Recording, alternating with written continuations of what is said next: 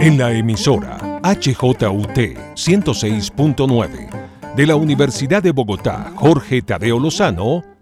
Perspectiva Global.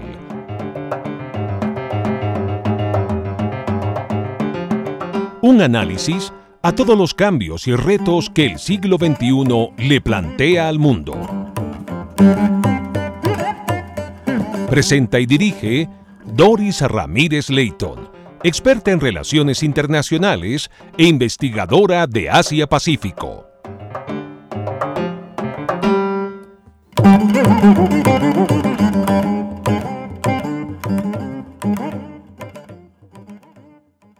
Bienvenidos a Perspectiva Global, programa que analiza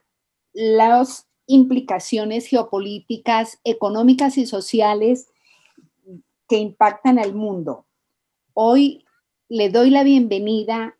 a María Alejandra González, oficial empresarial de mitigación de cambio climático del Fondo Mundial para la Naturaleza Colombia. Eh, gracias por aceptar esta invitación, María Alejandra. Bienvenida. A ti, Doris, muchas gracias por invitarnos. Bueno, eh, hoy hemos querido eh, trabajar este tema del medio ambiente porque justamente en el tema de las elecciones en Estados Unidos, todo indica que el presidente electo Biden ha prometido unirse al Acuerdo Climático de París, seguido de su posición como el 46 presidente de Estados Unidos. El Fondo Mundial de la, para la Naturaleza conoce cómo se hará este mecanismo para que Estados Unidos vuelva al Acuerdo de París, María Alejandra. Bueno, a partir, de, a partir del 4 de noviembre,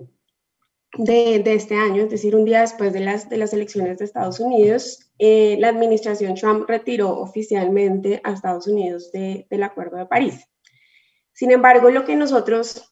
eh, tenemos entendido es que la nueva administración eh, del presidente Biden planea volver a unirse al Acuerdo de París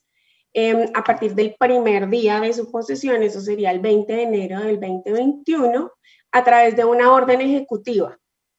y una carta enviada directamente a la Convención Marco eh, de Naciones Unidas frente al cambio climático. Eh, este proceso no necesita, dado que es una, una, orden ejecutiva, no necesitará pasar ningún trámite eh, a través de, del Congreso y se hará efectiva 30 días em, después de su, de su radicación ante la convención para que Estados Unidos vuelva oficialmente eh, al Acuerdo de París. María Alejandra, eh, bueno, este digamos es el mecanismo em, que en la práctica eh, lo deben hacer, pero ustedes conocen qué viene luego de que vuelva a ser aceptado Estados Unidos en el Acuerdo de París. Bueno, algo que es, em, que es muy importante es que Estados Unidos, como el segundo, como el segundo emisor más grande, es fundamental en un acuerdo como el Acuerdo de París. Eh, hoy China es el país eh, con las mayores emisiones de gases de efecto invernadero, em, pero eh, pues sabemos que Estados Unidos pues, debe jugar un rol muy importante eh, en poder eh, cumplir la meta del Acuerdo de París, que es em, lograr mantener el incremento de la temperatura o limitar el incremento de la temperatura en 2 grados centígrados para finales del siglo y hacer todos los esfuerzos porque ese aumento sea en 1.5. Es decir, sin economías como China, Estados Unidos, la Unión Europea, India o Rusia sería muy difícil, em, muy difícil alcanzar, alcanzar este, este objetivo. Em, Estados Unidos, cuando ingresó al Acuerdo de París en 2015, ingresó con un compromiso eh, de reducción de emisiones del 28% de sus emisiones con referencia al 2005 y con una meta al 2025. Eh, nosotros pues pensamos que Estados Unidos ingresará de nuevo al Acuerdo de París con esta meta, con la meta inicial que se planteó en, en 2015 en el Acuerdo de París, pero que igualmente hay mucha presión en Estados Unidos por coaliciones de actores no estatales, es decir, empresas privadas, eh, ciudades, organizaciones, porque Estados Unidos retome ese liderazgo en la política internacional de cambio climático y aumente su compromiso eh, frente a lo que ha presentado en, en 2015. Esto en 2020 es muy importante en el Acuerdo de París, porque en 2020 todas las, em, todos los, países que ratificaron el acuerdo van a presentar un compromiso actualizado. Entonces, esta es la oportunidad, 2020 es una ventana de oportunidad para que todos los países em, presenten un compromiso actualizado mucho más ambicioso de lo que se presentó en 2015 y pues habrán muchos ojos puestos sobre, sobre Estados Unidos para retomar ese, ese liderazgo de la administración Obama Em, reiterar su compromiso, pero además incrementar su ambición. María Alejandra, mm, por ejemplo, el sector energético en Estados Unidos está en este momento haciendo campaña para eh, que eh, Biden no vuelva al Acuerdo de París o rebaje las, eh, las calificaciones que Biden quisiera trabajar para el, sector energético en Estados Unidos, porque justamente, sobre todo el sector petrolero también, pues no estarían de acuerdo en este momento. ¿Hay en este momento, digamos, una inquietud grande al respecto para que Biden tuviera que tomar otras medidas? Bueno, creo que, gran parte de, su campaña y de su compromiso hacía parte de, de retomar eh, lo que comenzó la, administración Obama de poner de nuevo a Estados Unidos en ese liderazgo en diferentes agendas. Em, creo que parte de su compromiso será el ingreso al Acuerdo de París de nuevo o el reingreso al Acuerdo de París. Eh, sin duda el sector energético em, pues es el sector con mayores emisiones, pero también el sector con muchas oportunidades de transformación. Entonces, eh, cuando uno entra a mirar realmente cuál es la oportunidad de esa transición energética y cuál es la oportunidad de la creación de nuevos empleos, se da cuenta que efectivamente em, nuevas tecnologías, electrificación de transporte, energías renovables, mercados de eficiencia energética, son también una oportunidad del sector energético para crecer y para generar empleos que se necesitan o los llamados empleos, empleos em, verdes. Em, sin duda, pues el, sector em, eh, minero energético en temas de petróleo y gas será pues siempre un, en Estados Unidos una gran contraparte, em, pero también muchas empresas energéticas, no solamente en Estados Unidos, sino a nivel global, eh, están haciendo esa, esa, esa, migración hacia empresas de energía, no solamente empresas del, del sector eh, de petróleo y gas,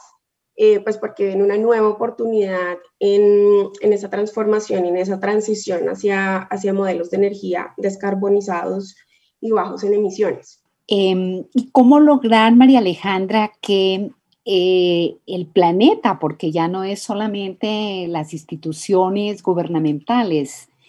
tenga conciencia para saber que la salud personal, la salud humana también es la salud del planeta. Eh, ¿Cómo se concretan, digamos, acciones en la práctica? Porque el coronavirus, dicen los, ustedes, los especialistas, los ambientalistas, eh, ha sido un punto de partida para que el mundo se concientice sobre el calentamiento global. Hay acciones que tienen, por ejemplo, el Fondo mm, como el, para la naturaleza, em, temas así muy prácticos para que tanto los gobiernos como las personas tomemos mayor conciencia de lo que viene, porque el, el, coronavirus es apenas una parte y lo que puede venir en el futuro, todos dicen que puede ser más grave que esto. Sí, sin duda, las señales de política Em, son muy importantes y permiten eh, movilizar los mercados y la financiación necesaria para, para, para, movilizar las acciones, pero también le dan una señal muy clara eh, incentivan mucho el, el accionar de, de, los ciudadanos y los, y los individuos. Mm, durante la cuarentena y durante toda esta, esta pandemia, em, pues se ha visto unas enormes disminuciones en, en transporte y en la actividad industrial y eso tiene un impacto directo sobre las emisiones de carbono, pero nosotros sabemos que eso es algo temporal y que lo que se necesita es tomar acción más en el largo plazo em, para poder reducir las, em, las emisiones que se necesitan frente a la meta mm, de los dos grados, de los dos grados centígrados. Y lo que nos hemos dado cuenta, eh, pues más allá de las emisiones de carbono, eh, y el impacto que ha tenido en encerrarnos eh, y disminuir nuestras actividades durante COVID-19, em, es que los gobiernos realmente deberán tener una, una, respuesta directa a los impactos más allá de emisiones frente a, a, degradación del medio ambiente, a conservación de la biodiversidad y de los, y de los ecosistemas. Em, si algo nos hemos dado, dado cuenta es que mm, la actual coyuntura pues, nos, nos, demuestra que hay una estrecha relación entre salud humana y la salud de los, de los ecosistemas, cuya disminución, o sea, la salud también de esos ecosistemas, pues pondrá en riesgo nuestra supervivencia como, como especie. Y creo que eso es algo que a, a esta relación y sentarnos como a, repensar también cuál es nuestro, nuestro accionar, no solamente desde la política pública, pero nuestro accionar como individuos. Eh, estas reflexiones creo que pues que harán también que se puedan tomar unas acciones, por ejemplo, en las decisiones que tomamos frente al transporte que usamos o sobre cómo nos movilizamos, en las acciones que tomamos frente a qué consumimos, eh, qué productos em, seleccionamos eh, nosotros cuando vamos a, un supermercado, qué prelación le damos a una u otra em, empresa, dado sus esfuerzos en, en, producir más sostenible. Entonces creo que pues hay una gran oportunidad en todo lo que es producción y consumo sostenible y estilos de vida sostenible y esto sí es una decisión que más allá de la, de la política de los gobiernos y de las empresas son eh, decisiones día a día de, de, de nosotros, de individuos. Por ejemplo, María Alejandra, ¿por qué no nos cuenta en qué consiste la adaptación al cambio climático global frente a los esfuerzos por reducir las emisiones de carbono? Em, cuando estamos hablando eh, de cambio climático tenemos dos áreas. Uno es la mitigación o todos los esfuerzos que se hacen para la reducción de las emisiones y dos, todos los esfuerzos que hacemos para podernos adaptar a los impactos del cambio climático y de esta manera hacer economías y sociedades mucho más resilientes a, a los impactos. La adaptación Em, se basa en poder proveer esas, esas soluciones y esas estrategias para poder adaptarnos a los, a los impactos que causará eh, el incremento en, en, la temperatura global. Esos impactos, em, hace algunos tiempos, hace algunos años, los, los impactos o los modelos de, de, del cambio climático se veían muy lejos. Eh, se veían para finales de siglo, el aumento en los niveles del mar, eh, desertificación, pero lo que hemos visto es que hay una aceleración en esos impactos del cambio climático, que esos impactos ya los, los estamos viendo, em, que hay una mayor exposición en poblaciones eh, que son mucho más vulnerables. De hecho, Colombia es un país vulnerable al cambio climático.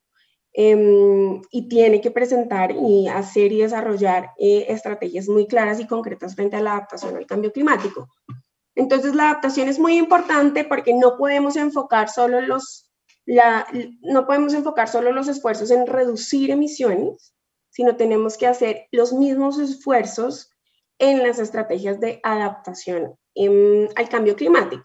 Entonces, las dos, esas dos áreas deben ir em, de la mano. Finalmente, incluso varios estudios han demostrado que será más caro que si no, si no trabajamos en mitigación o en reducción de emisiones, solamente en adaptación, esa adaptación nos costará mucho más que incluso trabajar paralelamente tanto en reducir como en adaptarnos al cambio climático. Entonces son dos estrategias paralelas em, que deben ir de, em, de la mano en nuestra problemática de cambio climático. María Alejandra, y para mm, que los gobiernos verdaderamente cumplan algunos de estos eh, actividades o accionar, como usted dice, em, tan importantes. Eh, ¿Qué hace, por ejemplo, el Fondo eh, para la mitigación del cambio climático, para mirar, digamos, las acciones, un poco para medir y revisar porque pues es un tema bien complejo, este tema del medio ambiente, en el tema de, las mediciones y de saber cómo los países o los gobiernos están trabajando en el tema. Sí, em, desde, desde el Acuerdo de París, mm, los países, más de 197 países que firmaron este acuerdo, hicieron un compromiso frente a reducción de emisiones y también presentaron compromisos frente a adaptación. ¿Qué propone el Acuerdo de, París? El acuerdo tiene unos mecanismos de progresión y no regresión. Eso significa que, como les contaba al inicio, en unos ciclos de cada cinco años, todos los países se sientan, revisan cuál ha sido su compromiso, revisan cuál ha sido su avance en la implementación y proponen nuevas medidas o unas medidas que son más ambiciosas. ¿Por qué más ambiciosas? Y porque siempre hablamos de incrementar esa ambición y nunca presentar una meta em, menor a la que ya se ha presentado. Porque actualmente los compromisos que están sobre la mesa en el Acuerdo de París nos llevan en una trayectoria de aumento de temperatura entre 3 grados centígrados y 4 grados centígrados para el final del siglo cuando la ciencia nos ha dicho que nos debemos mantener en 2 grados centígrados y hacer todos los esfuerzos por 1.5. Es decir, hoy lo que está sobre la mesa en el Acuerdo de París no es suficiente para mitigar el cambio climático y para reducir los efectos o mitigar también esos efectos que tendrá el aumento, el aumento de temperatura. Por eso siempre em, el llamado, sobre todo de la sociedad civil, a los agentes activos como los gobiernos y las empresas, para que cada vez más aumenten su ambición, es decir, encuentren oportunidades de tener mejores prácticas operativas, encuentren oportunidades de usar fuentes no convencionales de energía renovables, encuentren oportunidades de tener prácticas eh, más eficientes con los recursos naturales. Entonces, em, cada determinado tiempo nos tendremos que sentar en, la convención y decir, bueno, esto es lo que hemos logrado, esto no lo hemos logrado, ¿por qué no lo hemos logrado y qué se necesita hacer? Sin duda la movilización de recursos financieros es muy importante y es otra de, las, de las áreas que se, que se discuten en el Acuerdo de París, porque más allá de poder plantear esas, esas acciones, pues necesitamos también toda la movilización de recursos financieros que permitan su, implementación. Eh, porque, por ejemplo, mm, veo que hay algunos países en el Asia, como Corea del Sur y Japón, que se comprometieron que para el 2050 eh, podrán convertir al país en carbono neutral. Y China para el año 2060. Dicen que esto va a costar un dinero bastante eh, grande. Em, tenemos otros países de Europa y como Alemania, que siempre está a la vanguardia con los temas del, medio ambiente. En América Latina y el Caribe, ¿qué países tienen compromisos, digamos, ya contundentes para eh, trabajar en conciencia sobre una pandemia que, como decíamos en principio, puede ser más dura que el coronavirus? Bueno, em, hay varios países eh, que están trabajando y Colombia de hecho es uno de esos países que está trabajando en la construcción de su estrategia 2050 y trabajar en cuáles son las implicaciones em, de construir una carbono neutralidad. En la temporalidad, digamos, cuando, cuando lo vemos, el Acuerdo de París tiene una meta para el 2030 y luego de ese 2030 aparecen estas metas de de carbono neutralidad. Em, cada uno de los países, obviamente de acuerdo a sus condiciones y a sus capacidades, eh, deberá identificar o identificará em, cuáles son los esfuerzos que debe hacer para, para esa carbono neutralidad. Por eso algunos países ponen sus metas eh, a 2050, otros están revisando, como tú lo mencionabas, China a, a, 2000, a 2060. Eh, lo cual de hecho ver esas estrategias en países como China que han sido un poco, eh, em, que no han, digamos, no han tomado mucho liderazgo, también identifica como un cambio en ese liderazgo entre Estados Unidos no estaba o pensaba salirse, pero hay otros países que están tomando ese, ese liderazgo. Entonces la, la carbono neutralidad sin duda, em, después de, de que se cumplan esos objetivos de París, pues será la meta a la que todos deberíamos o deberemos em, apuntarle para poder eh, cumplir los, los, los objetivos climáticos. María Alejandra, creo que vamos pronto para terminar. En el Fondo Mundial para la Naturaleza y muchas otras organizaciones, como también todo el tema gubernamental, ¿cómo es el ambiente esperando que el presidente electo verdaderamente firme estas eh, notas ejecutivas para volver a integrarse al Acuerdo de París? Hay mucha expectativa, mucha presión. Em, como les contaba, y algo que es interesante que pasó en Estados Unidos en el 2017 con el anuncio del presidente Trump de salir del acuerdo, es que Estados Unidos, en Estados Unidos se creó una coalición eh, de empresas privadas, de organizaciones y de individuos que eh, se llama We're Still In, se llama Nosotros todavía hacemos parte, ¿no? Em, y esto en Estados Unidos es muy importante eh, porque actualmente más de 4.000 ciudades, estados, universidades y empresas en Estados Unidos que hacen parte de esta coalición em, están trabajando muy fuerte para garantizar que efectivamente se dé esa, esa orden ejecutiva y que Estados Unidos regrese al, al Acuerdo de París. Entonces, Em, sí, todos los ojos del mundo están puestos sobre el presidente Biden con la expectativa de que Estados Unidos retome ese liderazgo.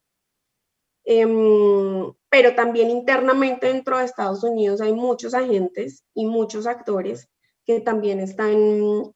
están moviendo y están haciendo presión para que eso se dé efectivamente a partir del día 1, eh, que el presidente Biden esté, o sea, María Alejandra, que otra de las controversias fuertes en Estados Unidos es justamente el tema de, que Estados Unidos vuelva al Acuerdo de París. O sea, hay muchos agentes también allí, muchas instituciones que en esta controversia, en el no reconocimiento todavía de Trump por eh, el el liderazgo de, Biden eh, también se refleja en el tema ambiental? Em, sí, definitivamente. Em, sin duda, la, digamos, la, posición y esta presión es mucho más sobre el Acuerdo de París, porque además hay que recordar que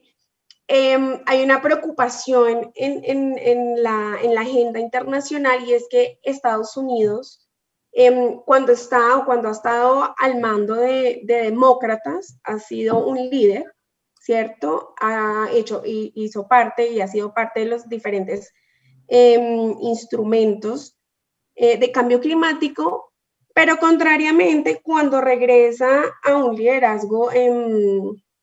republicano, sale de estos acuerdos. Eso pasó con George Bush cuando el protocolo de Kioto en 1997 y pasó con Donald Trump en la salida del Acuerdo de París. Entonces, digamos que aquí también hay una preocupación internacional, es bueno, eh, o es una política de largo plazo que se puede mantener en un liderazgo como el país, como Estados Unidos, o también desde la comunidad internacional, pues, ¿qué vamos a hacer? Porque porque hay unas implicaciones muy grandes frente a los potenciales de reducción de emisiones, también hay unas implicaciones muy grandes frente a la movilización de recursos financieros de un país como Estados Unidos, y tampoco podemos estar sujetos a entradas y salidas em, de, Estados Unidos eh, frente a estos a convenios internacionales. Entonces creo que ahí también habrá una, una gran eh, discusión en, en, cómo hacer que estos mecanismos se mantengan y que esa esas decisiones políticas em, se mantengan en el largo plazo, independientemente de quién asuma el liderazgo eh, del país. María Alejandra, nos despedimos con este optimismo de que en enero 2021 Estados Unidos regrese al Acuerdo de París tan prometedor y tan importante para el planeta. Le agradezco que hubiera aceptado esta invitación en perspectiva global. Doris, muchas gracias por, por invitarnos. Así es, haremos mucha fuerza em, y con este optimismo de que, de que así sea, de que efectivamente Estados Unidos eh, regrese al, al, Acuerdo de París. Eh, muchas gracias por invitarnos y un saludo a todas las personas que, em, que nos escucharon hoy. Gracias por su sintonía en la HJOT 106.9. Eh, soy Doris Ramírez Leighton en la dirección y realización de Perspectiva Global. En la edición de audio nos acompañó Enrique Araujo. Feliz fin de semana para todos.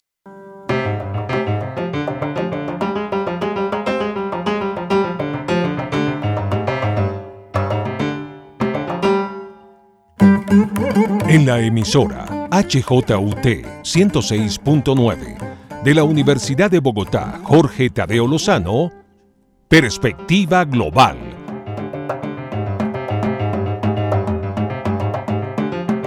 Un análisis a todos los cambios y retos que el siglo XXI le plantea al mundo. Presenta y dirige Doris Ramírez Leighton, experta en relaciones internacionales e investigadora de Asia-Pacífico. Música